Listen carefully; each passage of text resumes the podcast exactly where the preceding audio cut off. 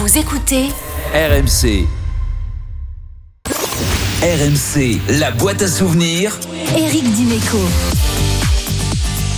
Salut à tous, c'est Eric Dimeco. J'ai 56 ans, je suis un ancien joueur de foot professionnel. Je suis à jamais le premier, parce que j'ai été champion d'Europe en 93. Mais vous le savez peut-être pas, j'ai été capitaine deux fois de l'équipe de France. Alors ensemble, nous allons ouvrir ma boîte à souvenirs.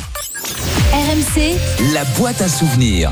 Bienvenue à tous, très heureux de vous retrouver pour un nouveau numéro de la boîte à souvenirs, votre nouvelle émission durant les fêtes de Noël sur RMC avec les membres de la Dream Team de 20h à 21h et aujourd'hui nous sommes avec Eric Dimeco. Salut Eric. Salut JC, salut à tous. Alors durant une heure, nous allons ouvrir ensemble ta boîte à souvenirs, se rappeler tes grands moments, tes cicatrices, ton image aussi, parfois tronquée, en tout cas tu nous en parleras. Ton boulot est très simple, face à toi, une boîte, plusieurs papiers glissés à l'intérieur au fil de, de notre discussion. Jolie boîte, hein Tu vas pouvoir les, tirer au sort. ah, La production quand même, on voit qu'il y a des moyens. hein. Mais oui, mais tu connais RMC. Ah ouais, là ça rigole pas là. Et donc forcément, on est à la Ah. radio, nous n'avons pas Allez acheter une valise d'une grande marque connue dans le monde entier pour aller tirer quatre petits papiers, c'est beau. Hein Dessus, un mot, une date, un moment que tu vas bien sûr nous raconter dans cette émission.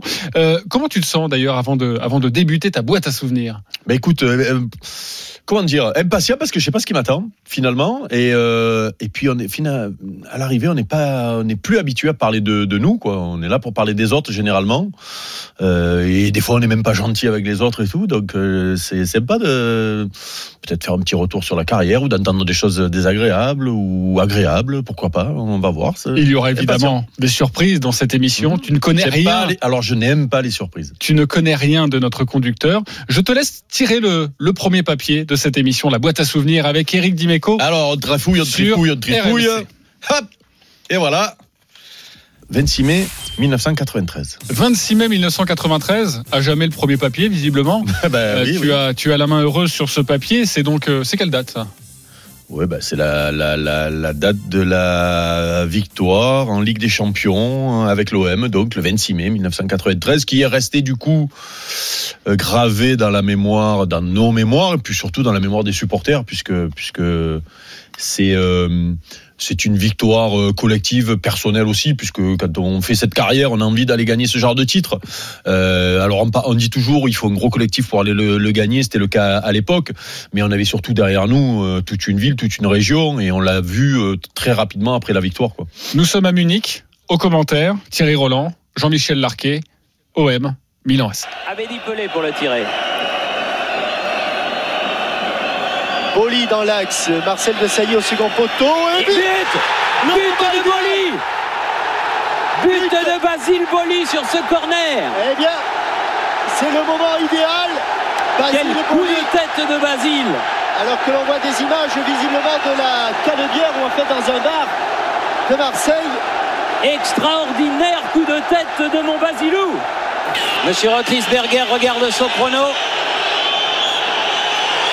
Et c'est fini L'Olympique de Marseille a remporté la Coupe d'Europe des clubs champions. La malédiction, 38 années est passée. Un club français a enfin gagné une Coupe d'Europe. C'est l'Olympique de Marseille, vainqueur du Milan AC, par 1 à 0. Quelle soirée Quelle soirée, mes amis Il te reste quoi de cette finale, Eric? Bah, il reste euh, tout finalement parce que hum, moi je suis conscient par exemple que euh, et même si je suis venu par hasard euh, bosser dans les médias euh, ce titre-là euh, représente quelque chose parce que quand on met un, mec à l'antenne pour parler de foot ben, euh, dire qu'il a été champion du monde ou champion d'Europe ou gagné la Ligue des Champions ça hum, apporte une crédibilité euh, supplémentaire dans un premier temps. Après quand tu dis des conneries euh, tu, peux être champion de ce que tu veux tu dis des conneries tu vois. Et puis surtout euh, euh, ça m'arrive de croiser des gens qui ont mon âge ou des papas qui sont avec un gamin qui a 10 ans, 11 ans, 12 ans, donc qui ne nous connaît pas. Euh, et pour nous situer, ben voilà, c'est tiens, il a gagné la Ligue des Champions. Voilà. Et le petit de coup, il a les yeux qui s'éclairent parce que pour lui, ça représente quelque chose parce que il la voit régulièrement euh, euh, à la télé euh, aujourd'hui. Si euh, on se remet dans le contexte de l'époque, quelques jours avant, il y a l'affaire euh, VAOM. euh, on en reparlera peut-être dans Mhm. cette boîte à souvenirs un petit peu plus tard.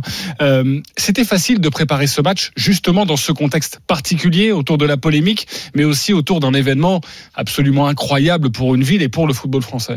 Après ce fameux match de Valenciennes, où finalement, nous, euh, cette, cette affaire-là, elle, elle, elle sort et, elle nous, nous, euh, nous revient en pleine figure euh, après la finale de la Coupe d'Europe. mais, mais avant cette finale de, de, de Munich, on, on parlait pas trop de l'affaire VA. Elle avait été mise de côté, volontairement peut-être par les instances ou par les gens qui étaient au courant de ce qui s'était passé.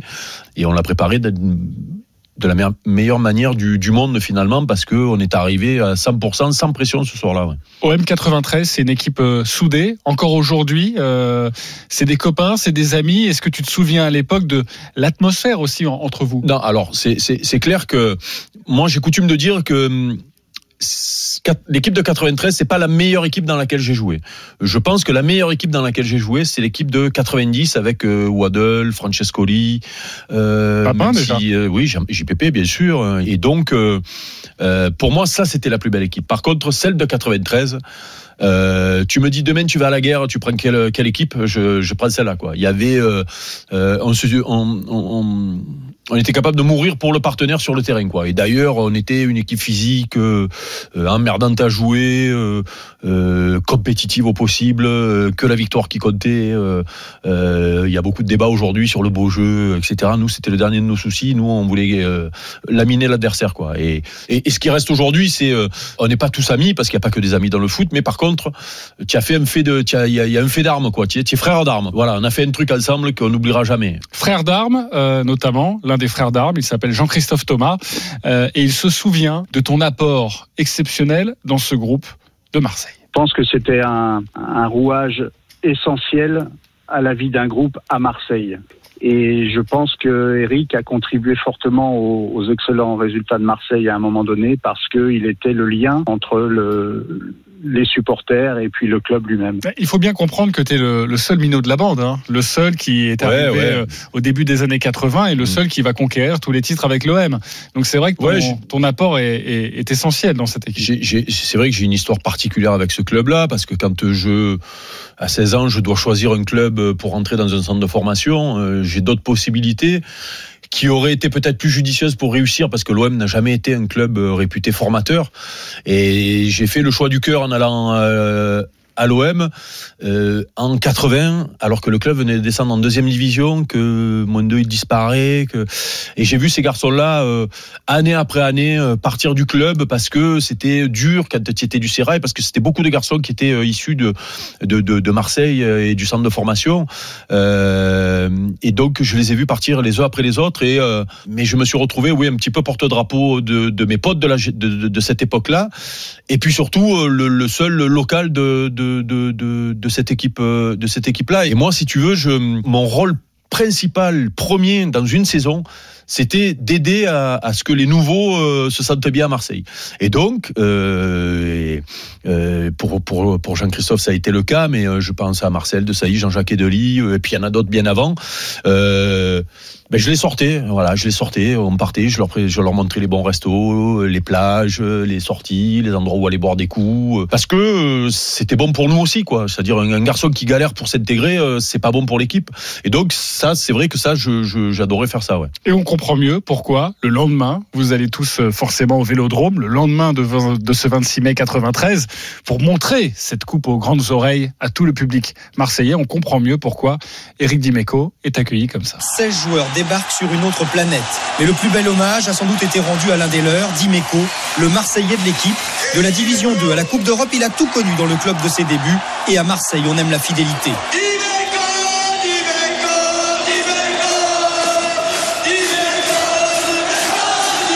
Tu te souviens de qui chante Dimeco, Dimeco, Dimeco Base, non Non, non, Baz a pris le micro, ça c'est vrai. Il Oui, a même mangé c'est- le oui. micro. Alors, il a c'est mangé, pas- ouais, ouais, c'est pas Basile Boli. il a Non, mangé. C'est Didier Deschamps. Ah, c'était euh, Dédé. Exactement. D'accord. Ouais, ouais, ouais, ouais. Crie Dimeco, Dimeco. Bah, c'est c'est c'est euh, c'est un moment là franchement euh, c'est une des rares fois où j'ai failli euh, euh, perdre mon flegme légendaire dirait-on euh, c'est cette fameuse ce fameux accueil au stade Vélodrome le lendemain petit tour d'honneur avec la coupe et là on est réunis autour du rond central et on passe à tour de rôle présenter la coupe aux, supporters. Et, c'est vrai que c'est vrai que j'ai, toujours eu ou j'ai eu un rapport particulier avec les supporters par rapport à mon histoire au club et par rapport à mon jeu aussi. Y avait euh, Bernard Tapie, euh, Jean-Pierre Bernès, Jean-Louis Lovreau qui étaient euh, là et et qui m'ont tenu parce que je sentais plus mes jambes. Je, bon, je chialais comme un, comme un môme et, et puis surtout j'ai failli tomber dans les pommes parce que je sentais plus mes jambes. Trop trop d'émotions, trop de trop de trucs là euh, sur ce coup-là. Ouais. Ce moment où tu es dans le rond central, tu lèves la coupe. Mhm. Euh, si vous avez l'occasion, évidemment, chers auditeurs, de regarder ces images, Bernard Tapie vient t'enlacer, te soutenir, te prendre dans ses bras. Jean-Pierre Bernès Mhm. également arrive à son tour. Jean-Pierre Bernès avait envie de te dire quelque chose et et de se rappeler en tout cas de, Ah, de cette histoire. Jean-Pierre Bernès. Réussir à Marseille, c'est très difficile. Et réussir à Marseille quand on est Marseillais, c'est encore plus difficile. Mais Eric, avec une telle personnalité, un tel amour pour ce club, qu'il a vraiment été exemplaire tout au long de, de, ce- de sa, de sa longue carrière à Marseille. Et c'est quelqu'un qui était identifié ce, euh, Marseille. Et je me souviens de cette image toujours quand en 93, on revient après la finale gagnante contre Milan, on revient sur la pelouse avec la Coupe d'Europe et que était vraiment très ému et qu'il était tombé dans, nos bras de Bernard Tapie et de moi-même en pleurs parce qu'il savait ce que ça représentait pour, lui et pour Marseille. Ouais, j'ai- j'en ai les frissons là parce que parce que parce que Jean-Pierre c'est euh, c'est euh, alors on, on connaît le personnage euh, des années tapis puisqu'il est devenu aujourd'hui dans le football euh, euh, mais mais moi j'ai connu Jean-Pierre justement à l'époque des, des minots donc en 81 quand le, le club avait fait déposer le bilan que tous les professionnels avaient été licenciés et qu'on avait fini la saison. Euh, il y avait un, un comité de, de, de, survie là euh, qui s'était créé autour du, du club avec des chefs d'entreprise qui avaient mis un petit peu d'argent pour qu'on puisse finir la saison. Et, et Jean-Pierre, c'est un amoureux fou de l'OM aussi, qui qui rentre comme ça au club, quoi. C'est-à-dire, il fait les, voilà, il, nous, il venait en déplacement, il nous portait les sacs, euh, et puis petit à petit, par ses compétences, parce que c'est un garçon qui avait fait de grosses études et qui était euh, un amoureux du foot, mais un connaisseur du foot, et il est arrivé jusqu'à devenir bras droit de Bernard Tapie, devenir aujourd'hui un des managers qui compte dans le dans le foot, mais euh, mais on a et donc lui a, a- a connu toutes les étapes de ma carrière, c'est-à-dire les bons moments et les mauvais moments, parce que euh, une fois il a fallu qu'il me reçoive dans son bureau pour me dire bon mais Eric il faut que tu partes parce que on compte pas sur toi. Eh oui, on en reparlera Mais peut-être oui. dans la boîte à souvenirs avec euh, avec Eric Dimeco. En tout cas, on voulait se rappeler forcément avec toi de ce moment assez incroyable et unique dans l'histoire du football français, cette Coupe des, des clubs champions. Autre papier Allez. dans la boîte à, à souvenirs avec Eric trifouille, Dimeco sur RMC. Oh putain, ah, d'accord, on passe du Du coq à l'âne 12 juillet, non non pas du coq à l'âne, mais de- de- d'une émotion, d'une émotion à l'autre. 12 juillet 1998. 12 juillet 98. On va Victoire de ouais. Thierry Roland, France-Brésil, forcément. C'est fini. Et c'est fini L'équipe de France est championne du monde Vous le croyez ça L'équipe de France est championne du monde en battant le Brésil 3-0, deux buts de Zidane, un but de Petit. Je crois qu'après avoir vu ça, on peut mourir tranquille. Enfin, le plus tard possible, mais on peut. Ah, c'est superbe Et on va- Quel pied Ah, quel pied Oh putain Oh là là là là là là Oh Oh, c'est pas vrai Et si c'est vrai, on adore écouter ce, ce moment. On se rappelle de cette phrase donc de Thierry Roland. Oh quel pied, oh putain. Oh quel pied, oh putain pour euh, Eric Dimeco ce jour-là, ce soir-là. Ah mais alors c'est un moment très très très particulier, euh, douloureux pour moi.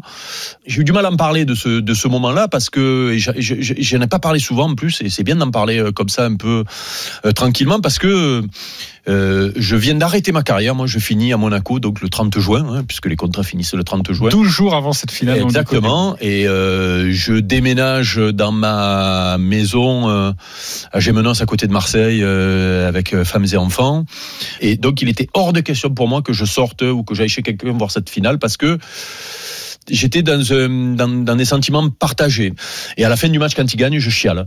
Mais je chiale, mais, euh, mais entre la joie et le et, le et le et la tristesse, parce que euh, ben, tous tous ces garçons-là, euh, je les ai vus arriver, parce que j'ai fait l'Euro 96 avec eux, euh, que Aimé Jacquet me, me rappelle après la catastrophe de la Bulgarie euh, euh, pour euh, finir une saison qui était compliquée, puis finalement il reste, et c'est lui qui amène cette équipe-là au titre de champion du monde. Il m'a fait aimer, m'a fait confiance, il m'a fait fait revenir. Il m'a donné deux fois le brassard et j'ai vu arriver euh, Zizou. euh, bon, moi j'étais là avec, euh, il y avait déjà Didier, tout ça, Didier Deschamps, Marcel Desailly. Mais ce sont tes potes, ce sont Ah tes, oui, tes c'est mes potes d'équipe de France. C'est mes potes, mais, mais si tu veux, et donc, et en plus, c'est que des, des bons mecs, vraiment, et donc j'étais heureux pour eux, mais malheureux dans le sens où tu, tu te dis, putain, mais à, à un an près, tu vois, le papa d'Imeco, il se serait retenu un an, tu vois, euh, sauter sur maman tout, tout de suite, ben, ben, mais oui, un an, deux ans près, je, suis dans l'aventure, quoi, parce que, parce qu'à l'époque, Aimé me, faisait confiance jusqu'en 96 et que ça, a été la fin, quoi. Et donc, je, chialais, je chialais. Ça a été, euh, ça a été, ça a été lourd, quoi. Et mon ex-femme euh, était arrivée dans le salon et j'étais, mais une, larve parce que j'étais à côté, passé à côté d'un truc merveilleux parce que je savais que leur vie allait changer. Et d'un autre côté, j'étais content pour eux parce que, parce que les mecs euh, vivaient le, le rêve de tout joueur de foot, quoi. Et puis, il y avait que des bons mecs dans cette équipe-là pour moi. Voilà. Donc, euh, c'est, une date très, très particulière, un moment très particulier parce que vécu dans des, dans, dans, dans, dans une situation particulière, quoi. Tout seul euh, dans ma maison qui n'était pas finie, ouais. Tu pleures sur ta fin de carrière également? Ah, pas du tout. J'ai eu la chance de de- d'être blessé finalement et d'arrêter sur blessure ma carrière. Euh, parce que je pense que quand on arrête et qu'on sent qu'on peut encore jouer, je pense qu'on peut être aigri. Euh, je connais plein de copains, euh, de partenaires ou de d'anciens adversaires que que j'ai pu croiser ou que j'entends et et où on sent qu'ils n'ont pas fait le deuil de leur carrière parce que parce que c'est violent euh, arrêter sa carrière, ne faire que ça de 16 à 35 ans et et du jour au lendemain tu euh, tu tombes dans l'anonymat, il faut que tu fasses autre chose. Et voilà. Moi, j'ai eu deux chances, c'est que ben, pendant deux ans, j'ai galéré parce que je me suis fait opérer euh, six fois de, de, de- d'un genou. Et donc, euh, je pouvais plus jouer. C'est-à-dire, le jour où je me suis arrêté, jouer au football était déjà difficile pour moi. Et ensuite, j'avais préparé ma, ma reconversion depuis 95, puisque moi, dès que j'ai arrêté, euh, je suis, j'étais adjoint au maire euh, euh, sur les listes Jean-Claude Godin et Renaud Muselier. J'ai, je suis revenu à Marseille, j'ai enchaîné de suite. C'est-à-dire que quand, euh, quand je suis euh, revenu, euh, mi-août, fin août, Il n'y a j'ai- pas de petite quoi. mort. Ma petite mort, elle a été lente finalement, elle a duré deux ans, quoi, parce que j'ai senti, quand j'ai commencé à me faire opérer une fois, deux fois du genou à partir de, de, de, de la fin 96, là, et donc je m'y suis préparé, quoi, voilà. C'est pas violent comme le mec qui, euh, du jour au lendemain, il s'arrête euh, et puis il va plus à l'entraînement, quoi. Voilà. Donc j'ai eu, entre guillemets, cette chance-là et je l'ai pas vécu, cette petite mort-là. Autre papier dans la boîte à souvenirs avec Eric J'espère que c'est pas une date, parce que après j'ai Alzheimer, je me souviens pas de. Ah ouais, ah non. Le boucher. Le boucher. le boucher. Pourquoi le boucher C'est parce que vous connaissez mon boucher, il a quelque chose à me dire hein Pas du tout. Parce que j'aime la viande maturée. on connaît, Euh, on, on connaît très bien ton boucher Ah oui, merde. et c'est peut-être il a pas pas- de petit mot, il m'a pas laissé de petit mot. L'image du boucher, Ouais, ouais. euh, l'image et, et le son également. Nous sommes le 18 décembre 92, peut-être le match Oh. qui caractérise peut-être le mieux cette image, écornée ou pas de toi. On écoute Thierry Gilardi, Charles Bietri au commentaire, Paris Saint-Germain, Marseille 92. Lasser face à Mehdi Pelé. Fournier face à Dimeco. Oh là là, mon Dimeco. Oh là là Ce sera un carton jaune pour Eric Dimeco. Fournier qui emmène son ballon. Tacle de Dimeco et de Sailly qui met en touche. Ou Dimeco, il est sous le coup d'un À chaque fois que. Dimeco va intervenir maintenant, euh, il y aura un doute. euh, et Michel Girard lui-même vient d'intervenir euh, avec visiblement beaucoup d'autorité sur Dimeco. Oh là là, Dimeco, il y est. Oh oui Dimeco est au vestiaire, à mon avis. Et non, il ne sera pas au vestiaire, il restera j'embrasse. sur le terrain. On a eu passé pour Thierry Gilardi, et puis, puis j'embrasse Charles Bietri qui m'a lancé dans le métier de commentateur. Et euh, ce match, ce match, c'est, euh, il, faut le voir pour le croire parce que c'était, c'était. euh, alors il y avait une grosse rivalité euh, entre le, le PSG et l'OM à l'époque, et, et eux, ils avaient une grosse équipe, et puis ils avaient une équipe de guerriers aussi. Et donc, euh, ouais, c'est- moi, j'ai- c'est vrai que moi j'ai focalisé le, le, le, le, le- le- l'attention sur sur euh, cette équipe qui était très physique. Et puis c'est vrai que moi quand je rentrais sur le terrain contre Paris, les gens ne me parlaient que de ça et, et je me sentais euh, investi d'une mission particulière sur ces matchs-là, c'est-à-dire que euh, il fallait il fallait qu'on les batte, mais il fallait qu'on leur fasse mal, quoi. Voilà. Et donc moi, On a écouté le, le son, on entend beaucoup Laurent Fournier dans l'histoire. On a Oui, l'impression qu'à chaque fois, c'est toi qui le sèche. Alors là, non, mais sur ce match-là, alors euh, parce que là, il faut la regarder la vidéo, c'est rigolo parce que le premier ballon que je touche, je fais le contrôle, il arrive, il me met le, pied au genou, donc il me fait. et puis c'est vrai que là, après, j'ai les, les fils qui sont touchés. Et là, je fais un tacle. C'est-à-dire que quand tu regardes ce tacle aujourd'hui sur Internet, même moi, ça me fait peur. Et, euh, et tu te dis, mais comment c'est possible que le mec ne prenne pas un rouge sur un truc comme ça quoi? C'est c'est euh, c'est un truc qui ne se voit plus quoi. Même à l'époque, il se voyait peu. Mais euh, mais euh, mais on était euh, on était ouais, on était un peu dingo. Ouais. Allez, la boîte à souvenirs, ça continue. On revient dans quelques instants avec Eric Dimeco sur RMC. RMC, 20h21h. La boîte à souvenirs. De retour sur RMC avec Eric Dimeco comme invité dans la boîte à souvenirs. Eric, nouveau papier pour toi, tu peux piocher dans la boîte à souvenirs. VAOM. VAOM, nous Eh ouais. sommes le Ah, il fallait me parler à un moment donné. 20 mai 1993 et cette affaire évidemment qui Oh putain, la musique colle. tue, à l'Olympique de, de Marseille. On va réécouter un petit sujet de, de l'époque pour bien comprendre dans quel contexte tu es et l'Olympique de Marseille est. L'affaire VAOM ou comment un joueur inconnu va faire vaciller un géant du football français. Le 20 mai 1993, Valenciennes reçoit l'OM. Sur le terrain, Jacques Glassman se bat comme un lion. À la mi-temps, le libéraux explose et accuse les dirigeants marseillais.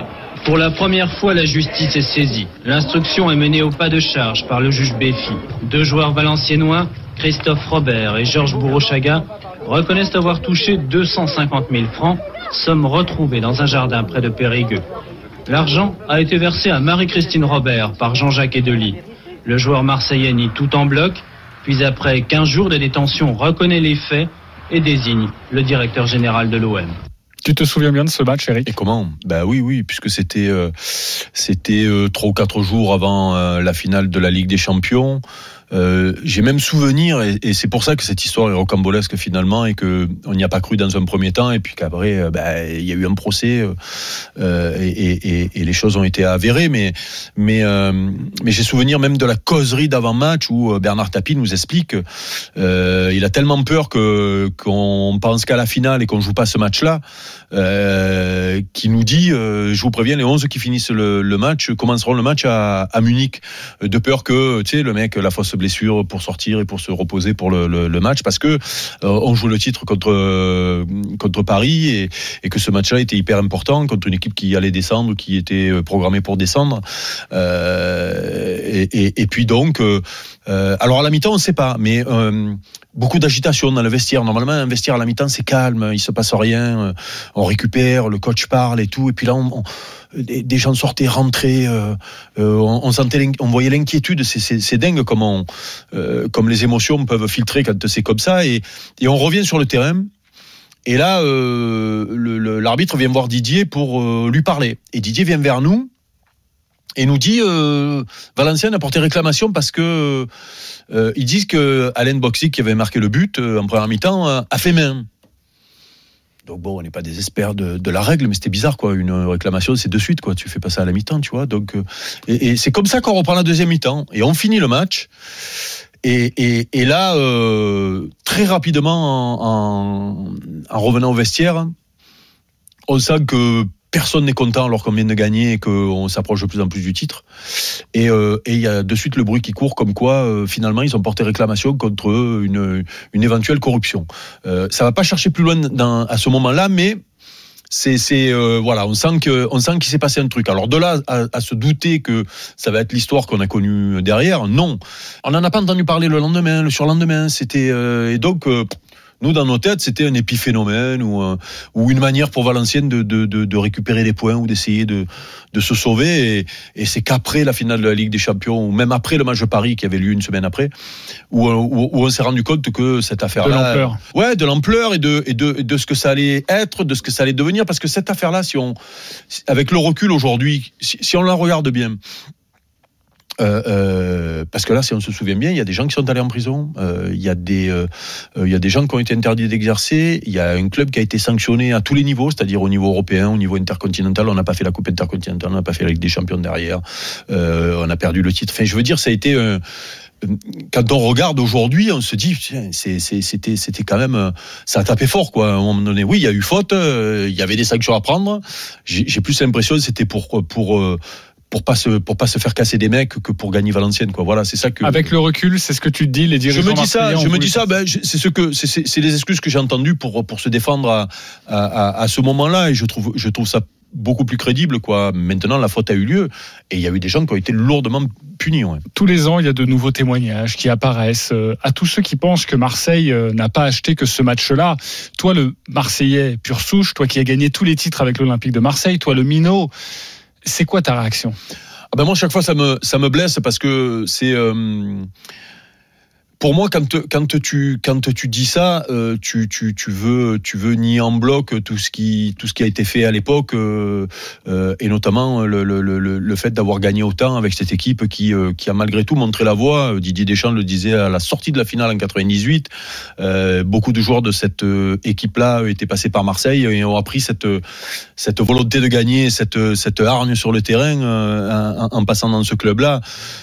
et donc, bah, ceux qui croient ça, je les laisse dans leur euh, dans leur croyance et voire dans leur naïveté parce que tu ne peux pas faire euh, demi-finale de Coupe d'Europe, finale de Coupe d'Europe, euh, gagner à la Ligue des Champions, être un an ou deux ans de suite club numéro un, enfin dans le classement, tu sais, UEFA des clubs numéro un.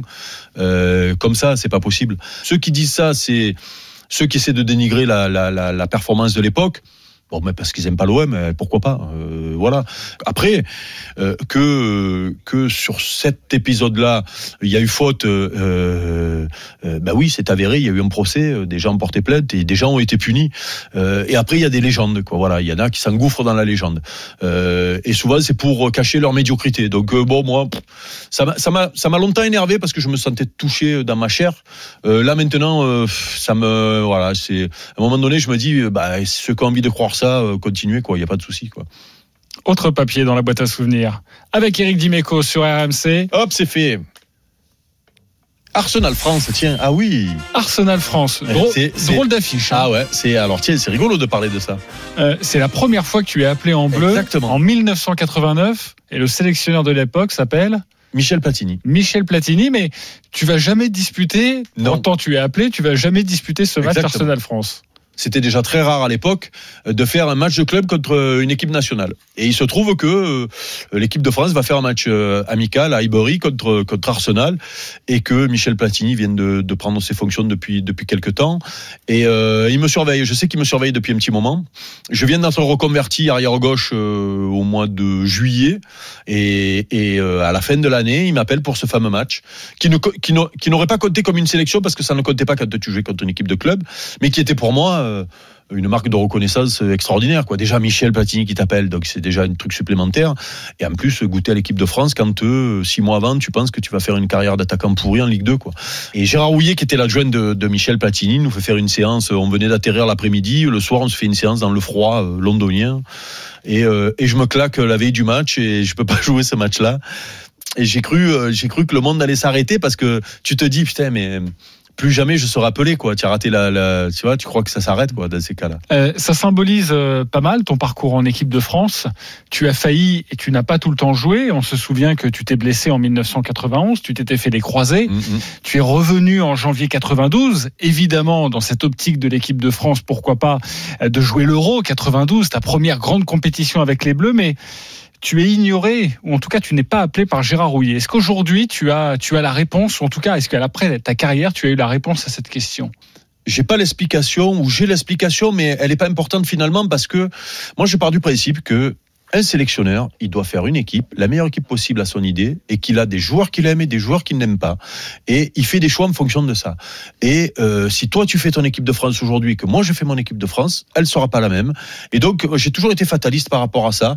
Euh, il y a une raison, c'est qu'il y avait une grosse rivalité entre le, le PSG et l'OM à l'époque, qui avait plombé le vestiaire de l'équipe de France et qui a même plombé la qualification en 94. Je pense que il voulait peut-être euh, pas en rajouter. Voilà, et que moi j'étais quand même celui qui mettait la merde sur ces matchs-là, j'étais quand même celui qui mettait la belle merde. Donc euh, je comprends à la limite qu'à un moment donné, voilà. Par contre, euh, c'est vrai que euh, être rappelé par Aimé Jacquet qui prend la relève de, de pas de si vite mon Rick, pas si vite parce que je te parle de Gérard Rouillet on va parler Jacquet Gérard, Gérard. non mais j'en ai jamais mais... voulu j'en ai parlé un jour avec lui mais mais euh, parce que j'aurais aimé qu'il me dise mais bah, tu sais quoi on lui a posé la ah, question bah, également à Gérard Rouillet pourquoi Très pourquoi donc ne pas prendre ce Eric Dimeco en 92 pour l'Euro euh, je crois qu'il n'a pas vraiment la réponse, ou il n'a pas vraiment voulu nous le dire. Ouais. En tout cas, je te propose de, de l'écouter. On en parlera après. Et on en parle après.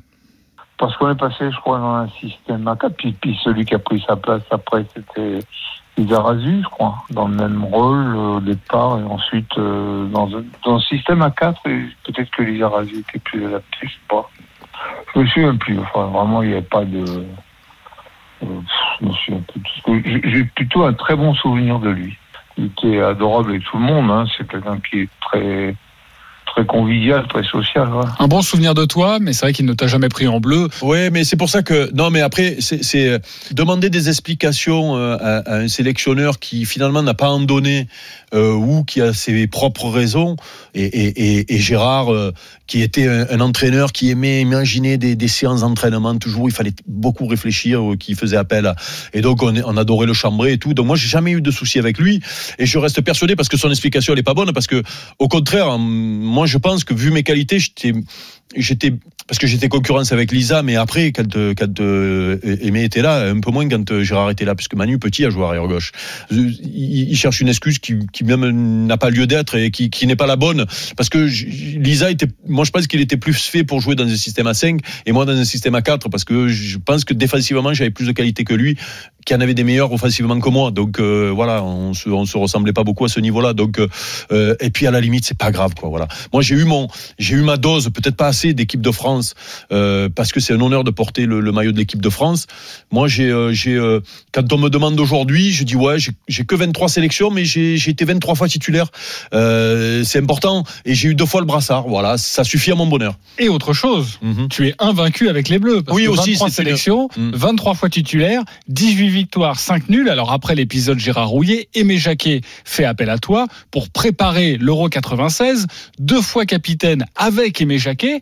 Et pourtant, l'Euro 96 que tu vas disputer, ça se passe mal. Dès le premier match, ouais, ouais, tu ouais, es titulaire sur le premier match, Mhm. et après, Ben ouais, disparition, disparition. C'est euh, là par contre, c'est c'est une incompréhension qui euh, qui m'a taraudé pendant un long moment.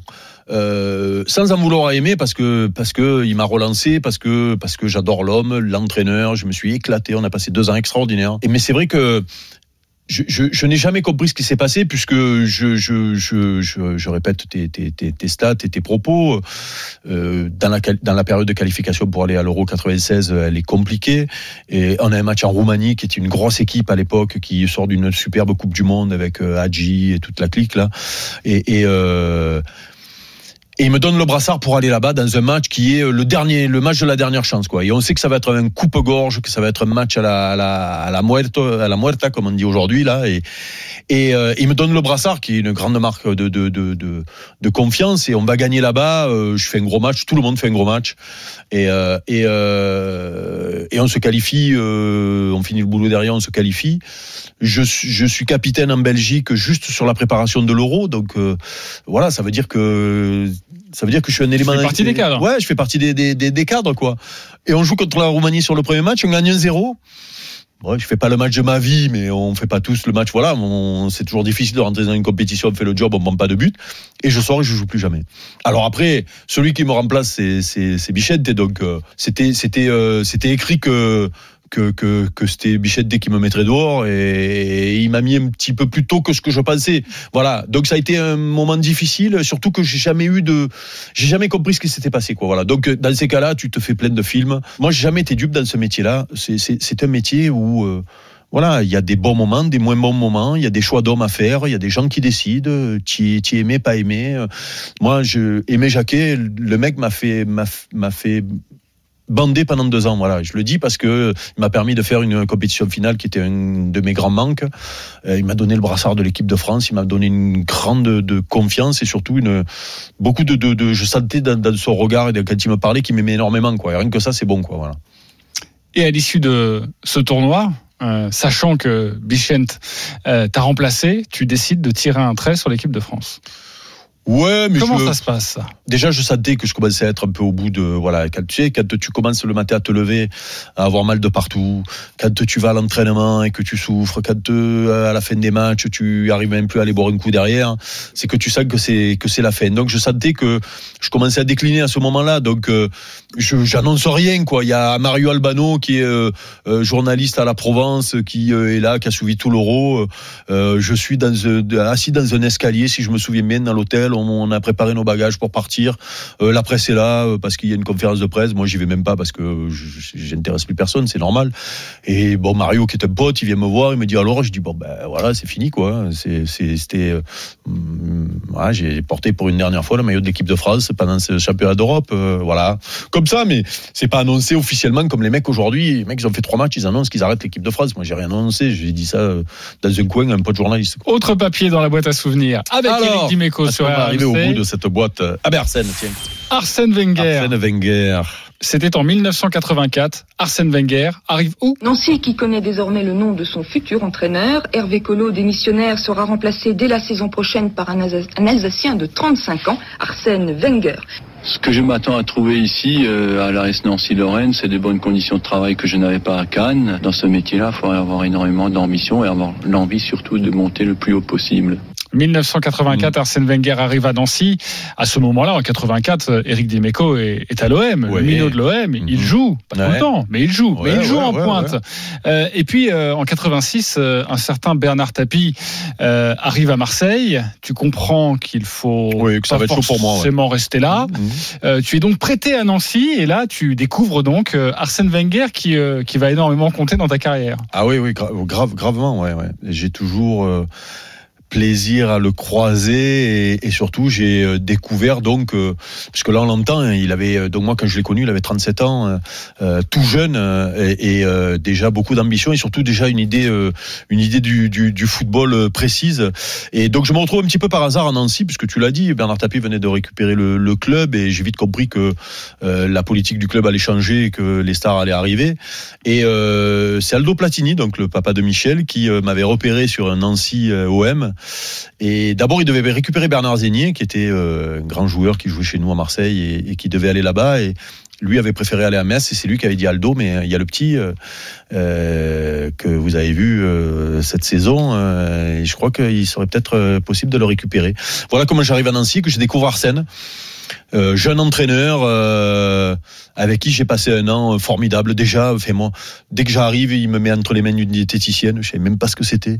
Euh, voilà. Et puis il était vachement euh, carré. Et puis surtout, c'est lui qui euh, qui change ma carrière, quoi. Alors lui et euh, sûrement Gérard Bani, de, dont on parlera sûrement, qui euh, qui euh, était le coach de l'OM à l'époque et qui euh, avait dû discuter avec Arsène sur sur ce qu'il voulait faire de moi parce que j'étais prêté. Donc du coup, mon club formateur avait quelque chose à dire.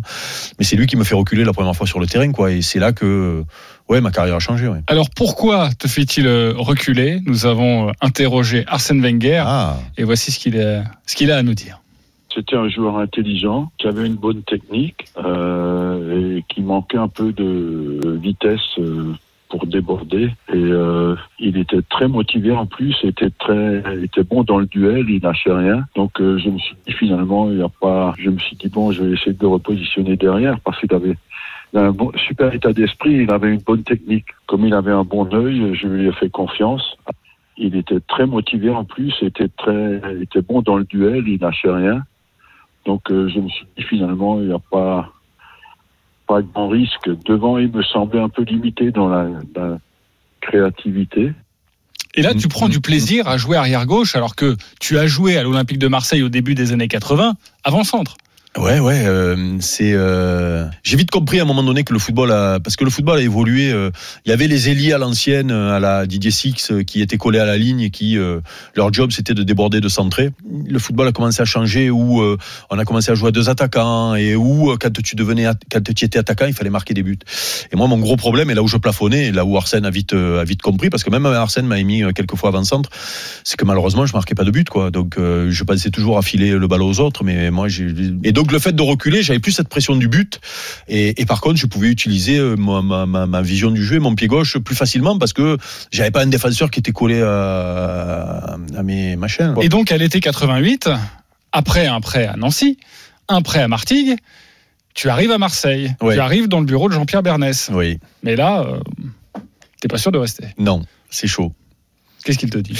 Bah, je, je, hum, il, me, il, me, il me dit bon, euh, écoute, tu, le club euh, part dans une politique où euh, il y, aura, peut-être pas de place pour toi, quoi. Euh, et euh, il me dit, écoute, si tu trouves un club, si tu as quelque chose, euh, on sera attentif et puis on t'en mettra pas pour partir, quoi. Et donc j'avais Angers avec Hervé Gauthier, qui était un pote de, de Fatih Chebel avec qui je jouais à, à Martigues, qui euh, était venu me voir. Je vivais à Aix-en-Provence à l'époque. On avait bu un café ensemble. Il m'avait dit, je te récupère à Angers. Euh, Le club était en deuxième division à l'époque et lui il voulait me faire jouer attaquant, quoi, continuer à jouer attaquant. Quand je reviens euh, de mes vacances, et c'est ça peut-être qui m'a sauvé la vie, je vais voir Jean-Pierre dans son bureau. Je lui dis bon, c'est bon, vous êtes arrangé, je pars. Il me dit non, tu pars pas, tu pars en forêt noire. Et Gérard Banide veut te, veut te tester arrière gauche. Voilà comment ma carrière a basculé du jour au lendemain. Ouais. La forêt noire et euh, La forêt noire, un bel euh, endroit pour euh, Ouais, un meurtre. Ouais, exactement. Pour s'entraîner, euh, donc en Allemagne. hein, ouais, ouais, ouais, ouais, ouais. Euh, et là, tu donnes tout. Là, t'es un mort de faim. Ah là, je, je, ben là, je, j'ai- je comprends très vite que c'est ma dernière chance de, de, de porter ce maillot. Et donc, tu m'aurais vu pendant ces 15 jours de stage. Écoute-moi, je sens, j'étais arrivé, je crois qu'à un entraînement, j'ai centré et j'ai repris moi-même le ballon tellement que j'étais motivé. C'est-à-dire, je centrais pour moi-même. Tu les as éclatés. Finalement, Ah, j'ai Gérard éclaté tout le Banni monde, t'a ouais. gardé. Ouais, ouais, j'ai titulaire le premier match de championnat alors que j'avais pratiquement jamais joué à ce poste. Alors, juste avant, il y a quand même un match amical pour préparer la saison Mhm. face à Auxerre. Et là, c'est la première fois que tu rencontres vraiment Bernard Tapie. Exactement, ouais, parce qu'en 86, il nous avait présenté pour une finale de Coupe de France, mais euh, je l'avais pas côtoyé, quoi. Et puis après, j'étais parti pendant deux ans. Et donc là, euh, je sors de 15 jours de stage en forêt noire. Je sais toujours pas si je vais rester. Hein. On m'avait pas annoncé encore. Il y avait des matchs amicaux au CR, un petit tournoi là. Et Bernard Tapie arrive, donc euh, tout le monde en a fait moi. En tout cas, j'en avais une, grande peur. Et il rentre dans le vestiaire comme ça, il dit bonjour à tout le monde, et puis il s'arrête devant moi comme ça, il me dit euh, Alors, dis mec, tu es devenu bon, il paraît? Il m'a appelé Dimek tout de suite, il m'a appelé Dimek toute ma carrière. Et ça veut dire qu'avant, j'étais une belle pompe et, et ça sentait bon pour moi. Quoi, voilà. Donc euh, je crois que j'ai eu du bafouiller quelque chose. Je sais même pas si je lui ai répondu, tellement il m'a impressionné. Voilà mon premier contact avec Bernard Tapie, mon vrai premier contact avec Bernard Tapie. Et ensuite, vous connaissez l'histoire. Eric Dimeco va donc cartonner avec cet Olympique de Marseille, champion dans- dans la fin des années 80, au début des années 90, et cette finale euh, en apothéose en, en 93. Euh, la boîte à souvenirs est, est terminée, Eric, mais l'émission n'est pas encore tout à fait terminée. On va bientôt sortir de boîte et ce sera dans quelques instants sur RMC. RMC, la boîte à souvenirs. La sortie de boîte. Eric Euh, Dimeco. Quand on sort de boîte, on n'est pas toujours très beau. Hein. Exactement, et en plus tout à l'heure il y aura un interrogatoire. Mais pour l'heure, tu vas devoir répondre à des questions des invités. On va débuter avec Arsène Wenger. Allez. C'est parti. Ben moi, j'aimerais simplement lui demander s'il va bien et s'il est content de, de son après-carrière, surtout parce que moi, ce qui me préoccupe, il a fait une grande carrière, mais euh, j'ai vu pas beaucoup de joueurs heureux dans l'après-carrière et lui semble quand même euh, euh, avoir bien négocié. Donc, euh, j'aimerais lui demander s'il est satisfait surtout de son après-carrière, parce que pour le reste, il peut, il peut qu'être content de ce qu'il a fait en tant que joueur.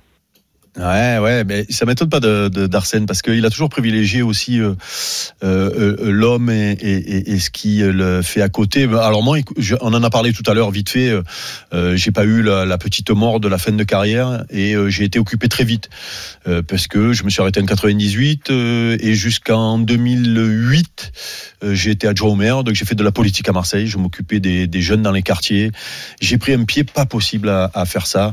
Mon plaisir et ma délégation, c'était de m'occuper des, animations, euh, des, jeunes dans les quartiers. Donc, euh, j'ai découvert une phase de Marseille que je connaissais mal, euh, avec des, animateurs de centres sociaux qui, font un travail formidable, difficile, et, des gamins dont on pointe souvent les les, les défauts, mais beaucoup ont beaucoup de qualités et font beaucoup d'efforts pour s'en sortir.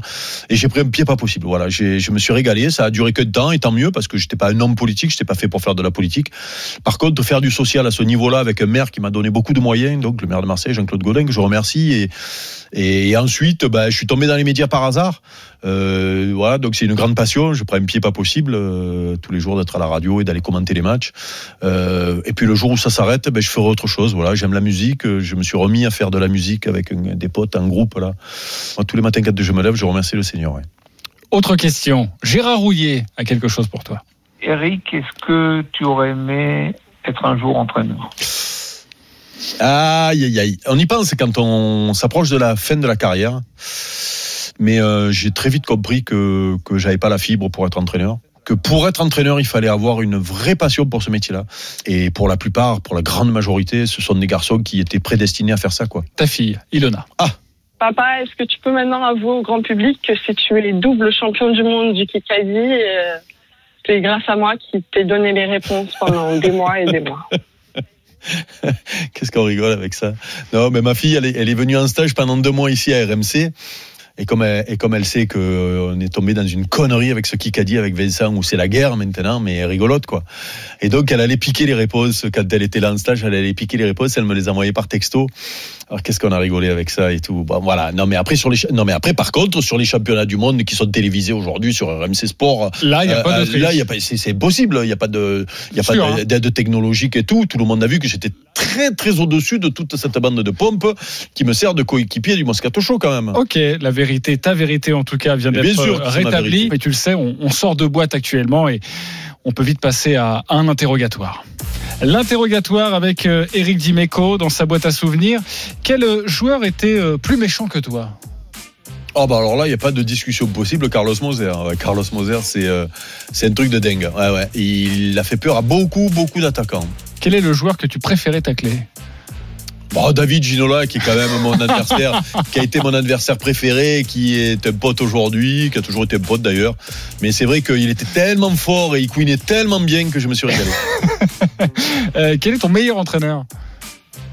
Bah, mon meilleur entraîneur, moi j'ai toujours une reconnaissance particulière en, en Gérard Banide qui, euh, euh, Qui t'a fait m'a- décoller à l'OM Ouais, puis qui m'a fait revenir pour faire ce fameux stage euh, et qui m'a permis d'être international derrière. Arsène aussi, qui était important, mais mais mais moi j'ai une j'ai euh, voilà une, une affection particulière pour euh, Gérard Banide, qui était un grand coach en plus et qui a beaucoup révolutionné le, le- le monde des coachs et notamment des séances d'entraînement. puisqu'il a Ton pire entraîneur Alors le pire entraîneur, non, il n'y a pas de pire entraîneur. Par contre, celui qui m'a fait le plus souffrir et que j'ai renié pendant des années, des années quand j'étais au centre de formation, c'est Gérard Gilly qui euh, a été mon entraîneur aussi à l'OM en pro derrière, qui m'a fait faire des tours de Parc Borelli où j'étais pas un, un gros physique et putain, qu'est-ce qui m'a fait souffrir sur les séances de doc? Je l'ai, je l'ai insulté plusieurs fois sur ces séances d'entraînement physique, notamment du lundi matin, qui était terrible. Le joueur le plus surcoté avec qui tu es joué?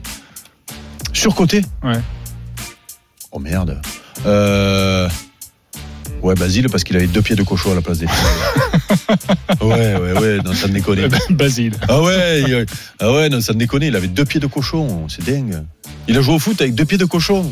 C'est surcoté, non C'est bien surcoté. Je t'embrasse, Euh, mon car évidemment, c'est euh, le joueur emblématique aussi Mais de l'Olympique de. Marseille avec Eh oui, mais, oui, mais il a marqué de la tête. Exactement. Eh oui, il a pas marqué des pieds. La dernière fois que tu as pleuré, Eric Oh putain, alors là, ça fait. Alors moi, je regarde un, euh, un truc à la télé, je pleure. Donc la dernière fois que j'ai pleuré, c'est. euh, j'ai euh, j'ai regardé un film sur Netflix qui s'appelle euh, First They Kill My Father, qui est un, film sur l'ascension de Pol Pot et des Khmer au Cambodge là.